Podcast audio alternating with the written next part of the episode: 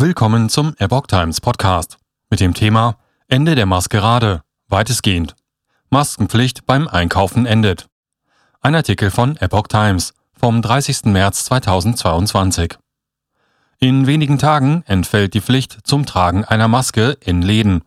Der Handelsverband Deutschland geht aber davon aus, dass viele Menschen dennoch weiterhin die Maske tragen werden.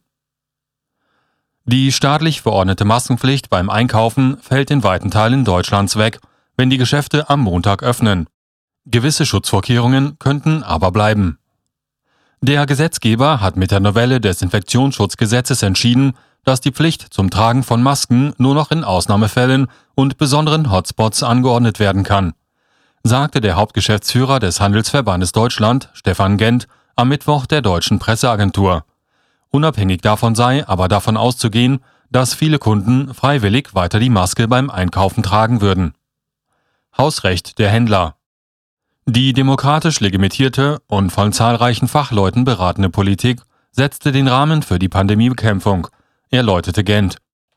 Die Handelsunternehmen tragen seit Jahren alles dazu bei, die Vorgaben best- und schnellstmöglich umzusetzen. So Gent weiter.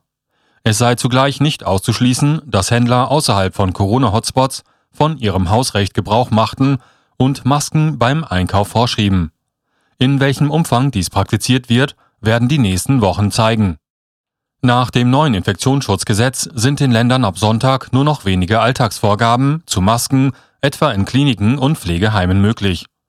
Weitergehende Maßnahmen, auch mit Maskenpflicht im Einzelhandel, können sie in regionalen Hotspots verhängen, wenn das Landesparlament für diese eine drohende kritische Corona-Lage feststellt. Vorerst sind solche Hotspots nur in Mecklenburg-Vorpommern und Hamburg vorgesehen. Bleiben Desinfektionsmittel und Plexiglasscheiben? HDE-Hauptgeschäftsführer Gent betonte, die Handelsunternehmen nehmen den Gesundheitsschutz des Personals weiterhin sehr ernst.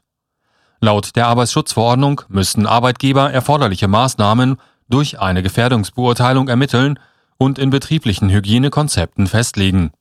Für eine fortbestehende Maskenpflicht für das Personal sei von Bedeutung, ob andere organisatorische und technische Schutzmaßnahmen nicht umsetzbar seien oder nicht reichten.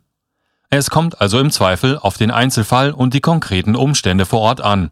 So Gent. Strengere Maskenbestimmungen könnten sich weiter aus Landesvorgaben zu Hotspots ergeben. Mit Blick auf Desinfektionsmittelspender am Ladeneingang und Plexiglaswände an der Kasse geht der Verband davon aus, dass viele Unternehmen zumindest einige dieser Vorkehrungen weiterführen, auch weil es oft dem mehrheitlichen Kundenwunsch entspricht und als besonderer Service empfunden wird, sagte Gent. Dies könne also auch bleiben, wenn solche Schutzvorkehrungen außerhalb von Hotspots nicht mehr vorgeschrieben seien.